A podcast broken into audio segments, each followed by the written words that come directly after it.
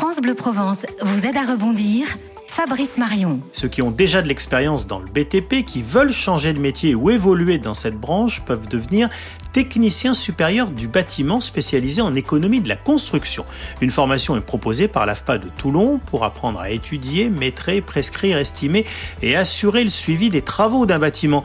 Savoir aussi jongler avec les budgets, contrôler chaque aspect financier d'un projet pour diminuer les coûts tout en maintenant la qualité.